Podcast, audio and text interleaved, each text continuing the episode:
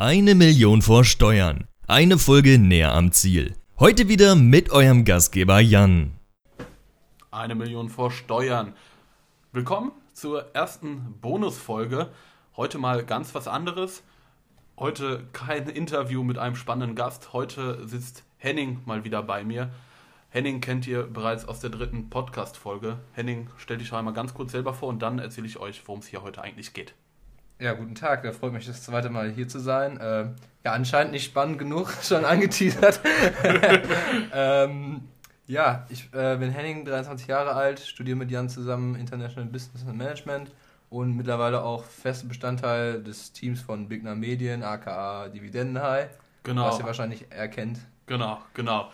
Ähm, Henning unterstützt mich vor allen Dingen im Blog, auf der Webseite sowie im äh, kreativen Denkprozess, wenn es um neue Bilder rein geht. Äh, dann haben wir das schon mal aus dem Weg geschaffen, äh, geschafft. Aber jetzt geht es erstmal darum, worum es heute gehen soll. Heute oder die Tage ist der Adventskalender auf unserer Instagram-Seite gestartet und dazu gibt es heute einen Bonus-Podcast, heißt bisschen aus der normalen Reihe heraus. Und heute möchten wir zusammen mit Henning jeweils zwei unserer Lieblingsdividendenaktien besprechen. Henning hat sich zwei ausgesucht, ich habe mir zwei ausgesucht. Äh, vielleicht Henning, was hast du dir ausgesucht? Genau, gehen wir mal da alphabetisch vor. Angefangen ähm, ist es bei mir AT&T, American Telephone and Telegraph Company.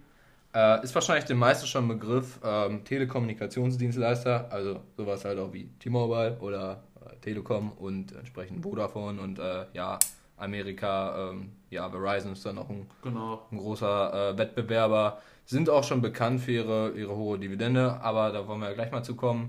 Und ansonsten habe ich mich da noch für was entschieden, was man nichts mit Technik zu tun hat. Ähm, Unilever, Nahrungsmittelkonzern, ähm, ja, auch ähm, schon ein sehr großes Unternehmen mit einer langen Historie. Ähm, sprechen wir gleich mal ein bisschen mehr zu und jetzt würde ich sagen, stellst du mal deine vor, Jan. Ich auch ähm, im Alphabet äh, direkt beim A geblieben, muss man nicht so lange suchen im eigenen Depot. Meine Wahl auf, ist wirklich auf eine meiner Lieblingsaktien gefallen, auf die Apple-Aktie. Hier habe ich äh, vor einigen Tagen, beziehungsweise jetzt vor knapp einer Woche, äh, noch ein bisschen dazu gekauft. Apple wahrscheinlich jedem ein Begriff. Und äh, ja, das ist auch einfach dem geschuldet, dass wir auch zum Beispiel den Podcast jetzt auf einem iPad aufnehmen. Also das heißt, diese Produkte sind äh, eigentlich schon überall mit dabei.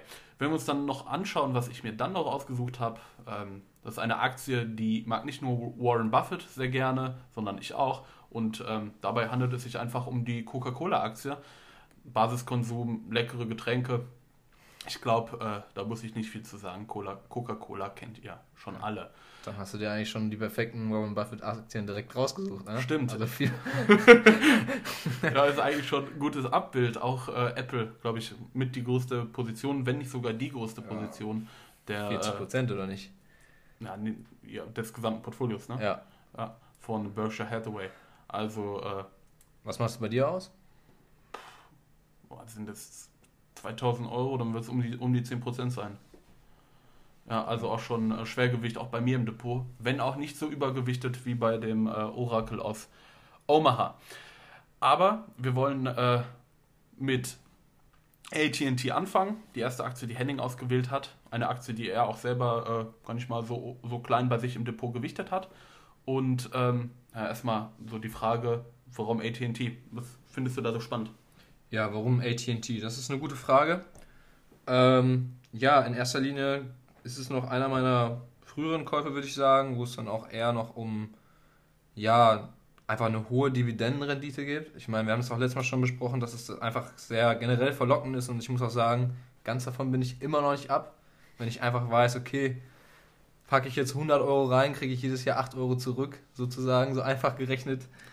Ähm, ja, fällt es mir immer noch schwer zu sagen, okay, das hole ich halt nicht.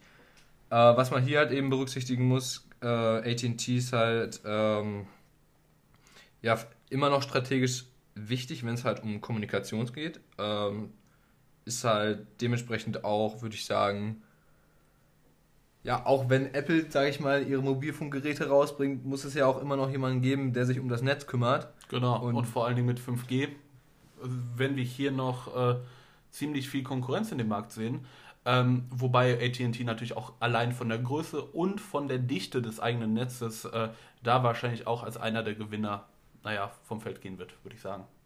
Genau. Und dementsprechend bieten sie halt auch oder haben auf jeden Fall direkt auch eine hohe äh, potenzielle Kundenmasse, die sie bedienen und äh, sind dementsprechend haben ihr meistes Portfolio halt eben in den USA. Äh, des Weiteren, aber um halt ein bisschen aus diesem Kommunikationszykel ähm, rauszukommen, wollte man sich jetzt auch noch ins Entertainment-Geschäft äh, etablieren, was man auch gemacht hat und umgesetzt hat. Natürlich wieder zu hohen Kosten. HBO Max wurde da gekauft oder das ganze, die gesamte ähm, Warner Brothers Mediasparte sogar. Was ich glaube, der ganze Konzern sogar. Ich glaube, das war ziemlich ganz, teuer. Ganz Weil, Warner, ja. Weißt du ungefähr, wie viel die dafür gezahlt haben? Das war irgendein zweistelliger Milliardenbereich, meine ich. Ja, kommt gut hin. Da kannst du ja nebenbei nochmal nachschauen. Genau. Schauen wir doch mal. Ja, war dann doch eher Richtung fast dreistellig, dann doch 85 Milliarden Dollar 2016. Und ich denke einfach, da möchte man noch mehr ins Geschäft der Streamingdienste ein, ähm, ja, eintreten, was ja auch Disney jetzt äh, jüngstens getan hat. Auch um dann ja, Konkurrenten Amazon, Apple und auch vor allem Netflix das Wasser zu bieten, äh, die stehen zu bieten.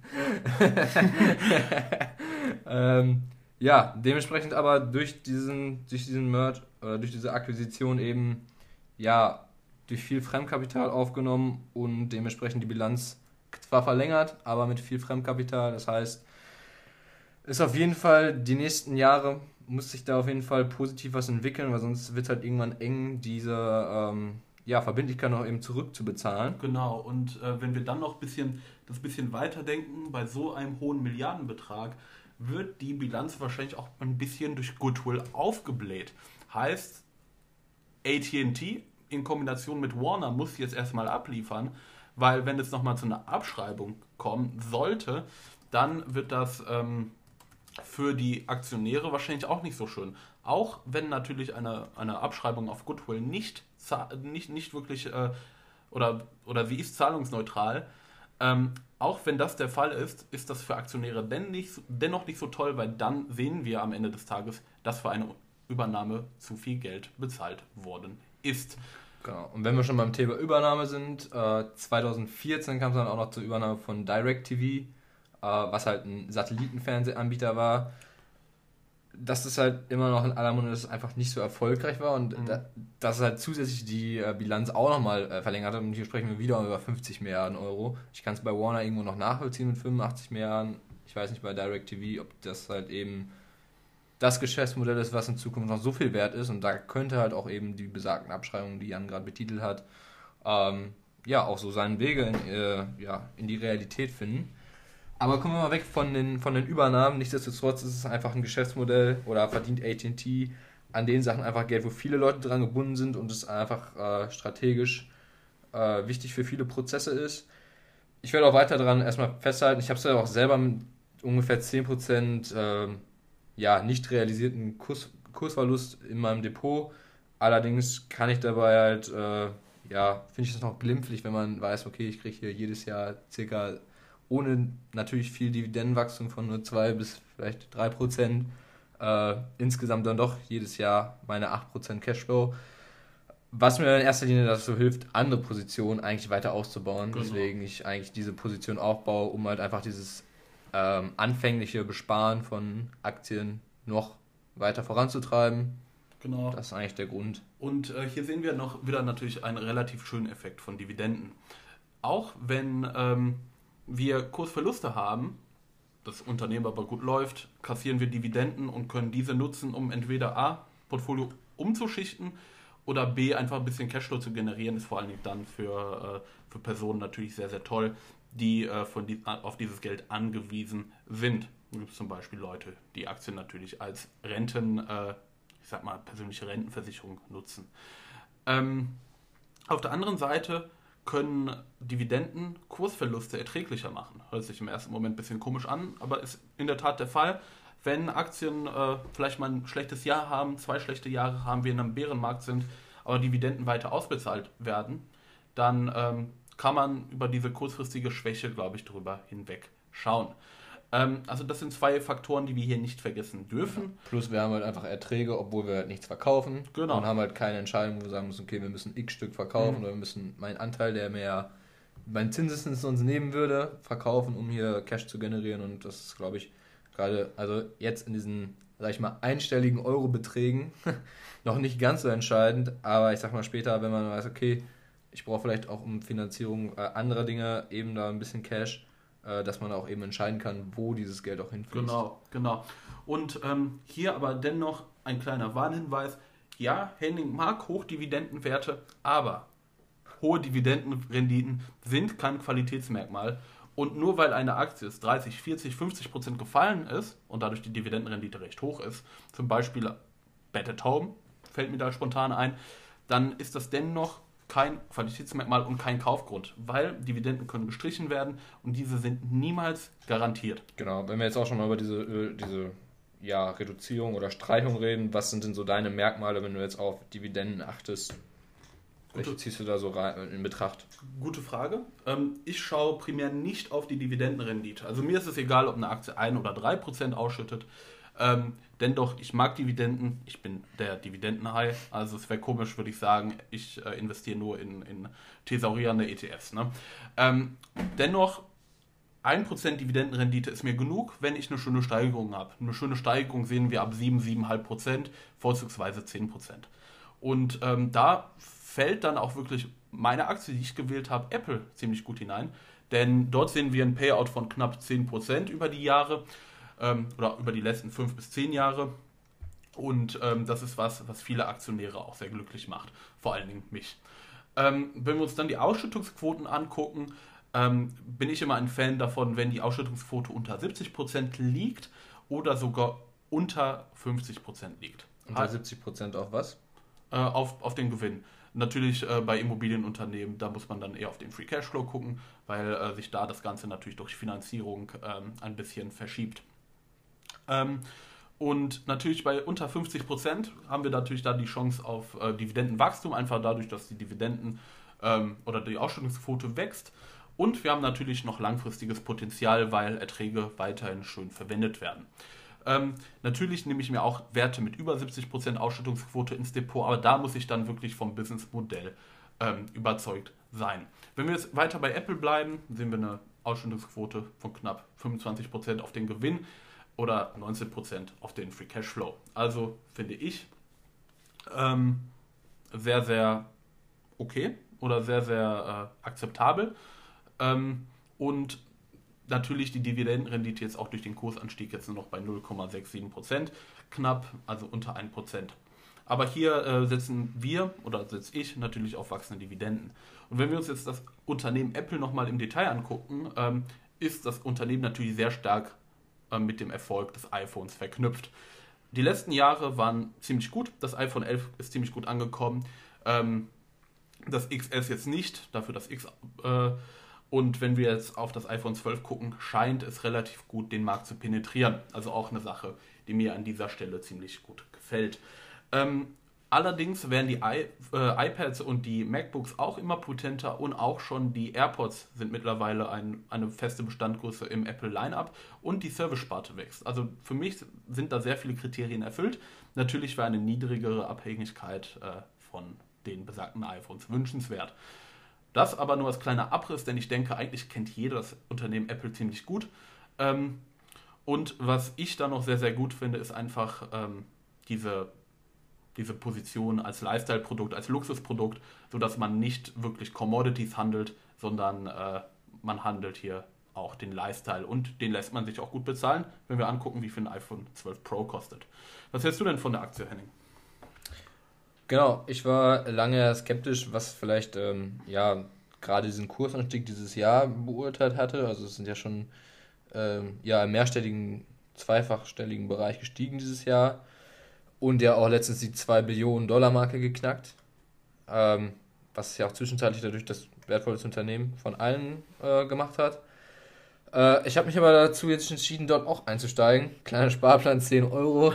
Bin da 3% im Minus schon überlegt zu verkaufen, weil das nicht so langfristig äh, machbar ist. Aber allerdings äh, haben mich auch diese Aspekte, die du eben nanntest, auch überzeugt. Gerade weil ich auf mein Portfolio auch noch mehr ähm, füttern möchte mit eben Positionen, die Dividendenwachstum haben und die auch einfach eine ja, sehr gesunde Unternehmen sind. Also wenn wir es einfach mal kurz vergleichen, Ausschüttungsquote AT&T auf den Gewinn 140 Prozent, was halt schon wieder heißt, ähm, ja, dass man da andere ähm, ja, Rücklagen nehmen muss oder vielleicht auch nochmal Fremdkapital aufnehmen genau. muss, um halt Cash zu bekommen. Cash ist aber nicht das Problem bei AT&T, dort ist nämlich nur circa äh, ja, 54% die Ausschüttungsquote. Wenn man das natürlich mit Apple vergleicht, sind es halt ganz andere Dimensionen. Ich denke auch Apple, ähm, ich habe mir mal den letzten Quartalsbericht angeguckt, was man auch mhm. dazu verleitet hat, da nochmal zu investieren. Also pro Quartal 60 Milliarden Dollar Umsatz ist schon einiges und ich äh, da waren ja die iPhone 12 Verkäufe noch nicht mal mit drin. Genau. Das muss man halt auch berücksichtigen. Genau, deswegen Augen auf auf die äh, Q4-Zahlen, die dann im Januar, Februar folgen werden. Denn ich denke, äh, das könnte ziemlich beeindruckend werden, wenn wir uns angucken, was in äh, Q4 jetzt rausgekommen ist. Neue iPhones, das erste Mal ein iPhone Mini, was ziemlich gut aufgenommen wurde am Markt, weil es auch sehr, sehr potent ist. Dann kamen neue MacBooks mit dem M1-Chip und ein Mac Mini, das erste Mal, dass ein MacBook Air seit sehr, sehr langer Zeit taugt und dass ein Mac Mini taugt. Das ist für Apple-Fans Weihnachten. Und ich denke auch. Und es ist auch Weihnachtssaison. Es, es ist auch Weihnachtssaison. Also passend, passend auch zu dieser Adventskalender-Folge. Total cool. Aber genug Apple. Ich glaube. Ja, eine Sache zu Apple noch: Lieferschwierigkeiten beim HomePod Mini. Man durfte nur zwei Stück pro Person bestellen. Oder? Genau, man durfte HomePod Mini. Auch cool, dass du es ansprichst. Apple jetzt nach dem Flop des regulären HomePods hat jetzt äh, HomePod Mini rausgebracht. Praktisch eine bessere Alexa, zumindest vom Klang her. Und ähm, was soll ich sagen? Ich wollte einen bestellen. Lieferzeit bei mir. Ich habe Ende November bestellt. Wäre äh, Mitte Januar angekommen. Ich habe mich jetzt doch für den, äh, für den regulären, für den großen HomePod entschieden, ähm, weil ich so lange einfach nicht warten möchte. Aber das zeigt, Nachfrage ist da.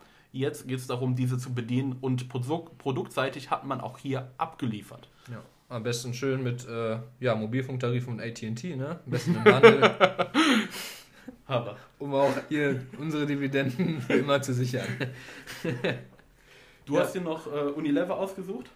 Genau, jetzt kommen wir eigentlich beide zum, zum, zum Konsumbereich direkt, ne? Ja. Äh, beide sehr technische ähm, Unternehmen jetzt oder technisch basierte Unternehmen ausgesucht. Um, bei mir natürlich ein bisschen hochspekulativer, was die Dividende angeht. Deswegen habe ich mir auch noch ein Unternehmen ausgesucht, was äh, etwas moderates Geschäftsmodell hat. Und es geht da vor allem darum, Lebensmittel zu verkaufen und aber auch ähm, ja, Kosmetik. Ja, Kosmetik, Haushalt, Basishaushaltsprodukte, ja, genau. genau, das ist das Wort. Ähm, was auch, wie bei Apple, viel über die Brand kommt. Also wir mhm. haben hier, ähm, ja, von, äh, von da bis Langnese eigentlich alles dabei. Zweiteres hat auch dieses Quartal ein bisschen mehr gelitten. Also dieses ganze Out-of-Home-Selling, sprich, äh, ja, irgendwo am Eisstand im Urlaub sich da schönes Magnum holen. Ja, oder das Kugeleis von Ben Jerry's, das hat tatsächlich nämlich sehr gelitten, habe ich in den Quartalszahlen gelesen. Genau. Aber dafür... Ging die Home-Zahlen hoch. Genau. Vom Magnum zum Beispiel. ähm, ja, genau. Auch ein verlässlicher Dividendenzahler können wir auch nochmal gerne hier aufs Payout gucken wir liegen hier bei Unilever wahrscheinlich geringer als bei AT&T liegen wir hier auch immer noch auf einem etwas höheren zweistelligen Bereich. Du hattest ja eben angesprochen, du schaust eher unter 70 mhm. Prozent. Ja, wir, wir sehen hier 72 Prozent. Ähm, ist voll und ganz vertretbar, vor allen Dingen in diesem Bereich. Hier geht es nämlich nicht um teure Innovation, sondern einfach eine Brand zu etablieren.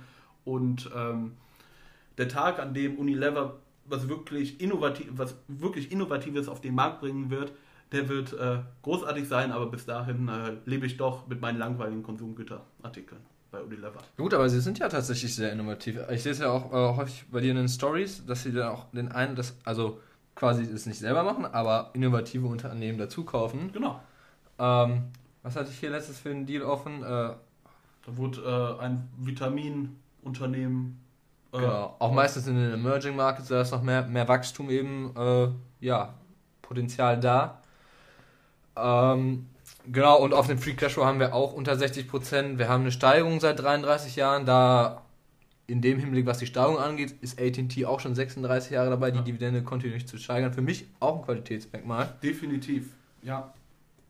Wir haben hier quasi beide meine Unternehmen sind schon Dividendenaristokraten mit mehr als 25 Jahre eben Steigerung und sind eigentlich auf dem besten Weg, solange AT&T sich nicht noch mehr verschuldet oder äh, dann auch mal Dividendenaristokrat zu werden mit 50 Jahren, was du ja Tats tatsächlich äh, 50 Jahre ist Dividendenkönig. Ach, All, ja. Allerdings äh, haben wir hier eine Besonderheit. Unilever hat in der NV, in der niederländischen Niederlassung, die es mhm. mittlerweile nicht mehr geht, gibt, die sollte äh, jetzt Tag der Aufnahme ungefähr verschmelzt werden.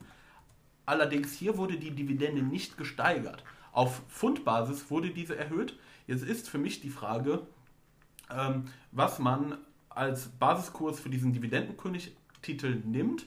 Ähm, die NV hätte jetzt praktisch noch eine Periode, um die Dividende um mindestens 1 Cent zu steigern, damit wir dann, äh, damit man dann den Aristokratentitel nicht verliert.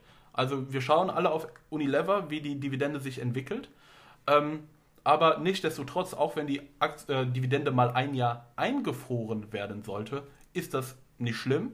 Denn lieber ein Unternehmen, was dem Payout treu bleibt, als ein Unternehmen, was äh, im Zweifel zu viel auszahlt.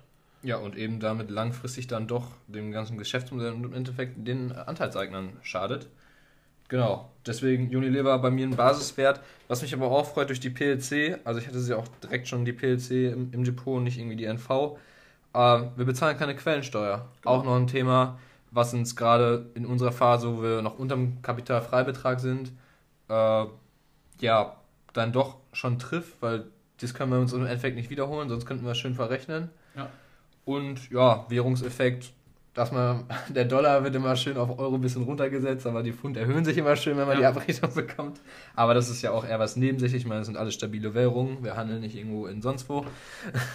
ähm, nicht, dass wir bald noch in A-Coins bezahlt werden.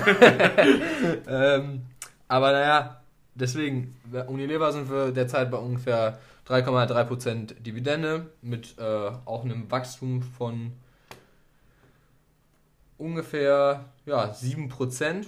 Und wenn man sich dieses Und das Wachstum, über 10 Jahre. Wenn man sich dieses Wachstum mit Peers anguckt, Procter Gamble oder, äh, oder andere Konsumgüterhersteller wie Bayersdorf zum Beispiel, diese steigern oft auf die letzten fünf Jahre im Durchschnitt vielleicht nur um 2%. Da hat man mit Unilever zumindest im äh, Bereich der Dividendensteigerung deutlich mehr Spaß. Genau. Das, das ist auch ein Grund, warum ich mich persönlich für die Unilever-Aktie entschieden habe. Und wir sehen auch hier schon seit 2010 eine Verdopplung. Und ich denke mal, wenn man die schon, wenn man die eben über Jahrzehnte im Depot liegen hat, ist es schon, ja, dann nachher doch dann bei deinen 5, 6 Prozent auf jeden Fall irgendwann. Ja. Und das sind Yield und Kost, die einem dann doch gefallen, ja. wenn die sehr sicher sind. Verdopplung übrigens auf die Dividendenrendite, falls das jetzt nicht so klar geworden ist. Genau. Ähm, ja, mit Hinblick auf die Zeit. Die Folge soll eine halbe Stunde lang werden. Ähm, können wir doch jetzt noch einmal ganz gut, äh, ganz kurz zu Coca-Cola wechseln. Coca-Cola ähm, auch wie Unilever im Bereich Basiskonsum äh, einzugliedern, wobei natürlich Coca-Cola bisschen mehr Luxus, also persönlicher Luxus ist, als es zum Beispiel äh, die Haushaltsware. Und nur Lebensmittel. Genau, genau. Also wir sehen hier tatsächlich ähm, eher was für den Freizeitbereich, für Freizeitkonsum. Ähm, natürlich auch eine Aktie oder ein Unternehmen, was durch Corona auch gelitten hat. Denn am Ende des Tages, ähm, wenn die Restaurants zu haben, wenn Sportevents nicht stattfinden, dann wird nun mal weniger Coca-Cola ausgeschenkt. Wie wir es eben bei Unilever auch mit dem Eis hatten, genau. das Out-of-Home-Selling hat natürlich sehr gelitten. Genau, aber der, der Anteil bei Unilever am Umsatz, dieses Out-of-Home, ist nicht so groß wie äh, eben, bei, ja. bei Coca-Cola. Ähm, daher äh, erwarte ich dennoch eine Erholung im, im späten äh, zweiten Quartal 2021, 20 äh, oder dritten Quartal 2021. Ich denke, da können wir dann langsam wieder von einer Normalisierung reden, wenn äh, die ganzen Zeitpläne der Regierung so eingehalten werden. Wie realistisch das ist, weiß ich nicht, aber das ist so meine grobe Einschätzung der aktuellen Lage. Ähm, wenn wir jetzt aber auf die Dividenden schauen, darum soll es ja heute gehen, ähm, sehen wir einen relativ hohen Payout. Liegt mittlerweile aber auch daran, dass ähm, man die man eine kleine Umstrukturierung hatte und man ähm, die, äh, die Abfüllanlagen mittlerweile alle ausgegliedert hat oder verkauft hat. Und ähm, daher äh, sehen wir halt ein bisschen weniger Umsatz. Dennoch sollte das Unternehmen langfristig davon profitieren. Ähm, Liegt das denn jetzt aber nur an diesem System von der Ausgliederung oder dadurch, dass er auch weniger Gewinn erzielt wurde, ging wahrscheinlich der Payout jetzt so hoch, Ja, weil die ja, Dividende genau. nicht gekürzt wurde. Genau, genau. Sonst liegt sie wahrscheinlich eher bei 60 Prozent oder nicht? Ja, 70 auch, Ja, ähnlich okay. wie Unilever. Und man muss es halt auch diese Effekte dann noch mit, mit bedenken und dass man in diesen Jahren der Umstrukturierung ähm, natürlich weniger Gewinn gemacht hat. Ist auch klar. Und mittlerweile normalisiert sich das Ganze allerdings wieder schon. Ähm, äh, Coca-Cola, eine der Aktien, die wir hier besprechen, zumindest einen Dividendenkönig mit dabei.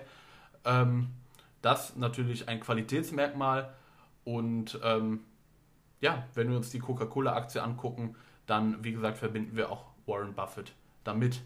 Ähm, Dividendensteigerung hier natürlich im, im Bereich von 5% auf 5 Jahre ist natürlich etwas weniger, aber ich bin der Meinung, auch durch die etwas höhere Dividendenrendite von knapp 3% kann man auch damit leben. Ähm, zumindest ich kann damit relativ gut leben. Ähm, Coca-Cola-Aktie hältst du auch im Depot, Henning? Genau, ist bei mir im Sparplan aktiv, war auch einer meiner ersten Aktien mit, ähm, die ich im Sparplan aufgenommen habe, ähm, parallel mit der Allianz. Äh, auch wieder ja, äh, eher mit einer hohen Dividendenrendite. Coca-Cola habe ich mich dann auch mit den Kriterien da zufrieden gegeben, dass sie halt eben schon so lange ihre Dividende Ja. erhalten und auch, ich glaube auch immer noch für Einsteiger, wenn sie hören, es gibt Dividenden oder so, wird häufig Coca-Cola als Ja. Beispiel benutzt.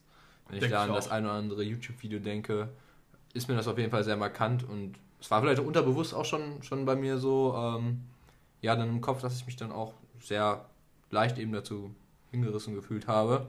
Ja. Ich bereue es bis jetzt auch nicht. ähm, ich sag mal so, gekauft haben wir, oder Anfang gekauft, äh, letztes Jahr im Oktober, November, dann ging es nur noch nach oben, Ja. bis dann der Februar kam, bis dann waren, glaube ich, ich glaube, wir haben es beide im Sparplan gekauft und es ging beide Ich habe es bei einmal Kauf gekauft. Genau, aber wir haben gesehen, unsere Renditen gingen jedes Mal direkt wieder hoch. Und ja, jetzt hatte ich sie lange mit rund 10%, 15% im Minus.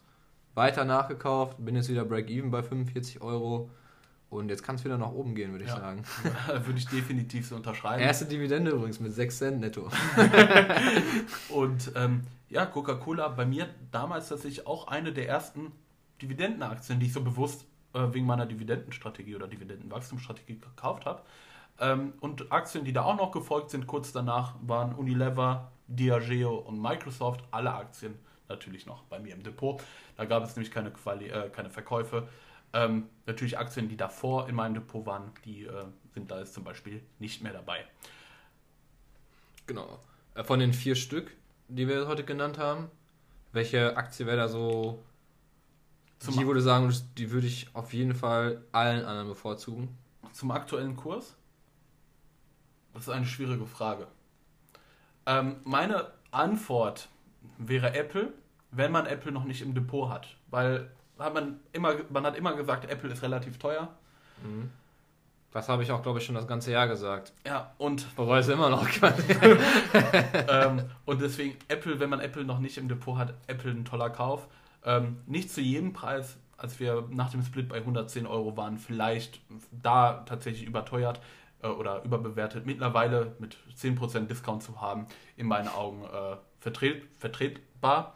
Ähm, von den anderen Aktien, die wir heute besprochen haben, für mich ganz klarer Kauf Unilever. Das ist natürlich keine, Akt- äh, keine Anlageberatung, aber Unilever ist ein Wert, der macht unglaublich viel Spaß, sehr defensiv, ähm, ähnlich wie Cola, aber wenn man äh, Unilever noch nicht hat, dann kann man hier mit breiten Konsum abdecken und das gefällt mir. Worauf würde deine Entscheidung fallen, Henning?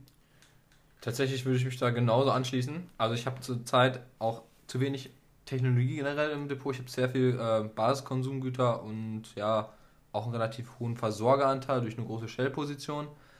Ähm, andererseits ist es auch so, dass äh, Unilever, wie du es auch gerade sagtest, durch einfach Basiskonsumgüter einfach es wird es wird halt sehr sicher schon sein, dass es immer Nachfrage bestehen wird und man hier das äh, ja, Geschäftsmodell für immer so fortführen kann Mhm. und sie auch ständig wachsen. Das ist- gefällt mir auch sehr. Und ja, eben durch keine Quellensteuer aktuell ist ja auch ein Aspekt, der mir wirklich Ja. sehr gefällt. Ja, das war's auch schon mit dieser Folge. Danke, Henning, dass du dir die Zeit genommen hast. Ja, danke für die Einladung. Ich denke mal, wir hören uns hier nochmal. Ich denke auf jeden Fall ähm, bei den Adventskalenderfolgen, denn da äh, soll Henning ein fester Bestandteil des Teams werden, auch des Podcast-Teams. Wie es danach weitergeht, müssen wir mal andere Reaktionen zu den Bonusfolgen sehen. Aber äh, vier Folgen, wenn wir jetzt miteinander hier sitzen, nicht immer nur zu zweit, sondern auch mit, äh, mit anderen Bekannten, die ihr auch schon in den älteren Podcast-Folgen gehört habt. Ähm, so ein Sascha zum Beispiel von Pro Projekt Cashflow, den möchten wir hier auch einladen. Vielleicht äh, den Sebi, den Sebastian, ähm, den, mit dem, den wir auch schon einmal hier hatten. Der kann auch gerne einmal hier Teil sein, denn äh, das steht aktuell alles noch in der Planung. Also euch erwarten hier in der Weihnachtszeit wirklich vier tolle Folgen. Und äh, damit möchte ich mich auch fürs Zuhören bedanken. Das war's mit einer Million vor Steuern.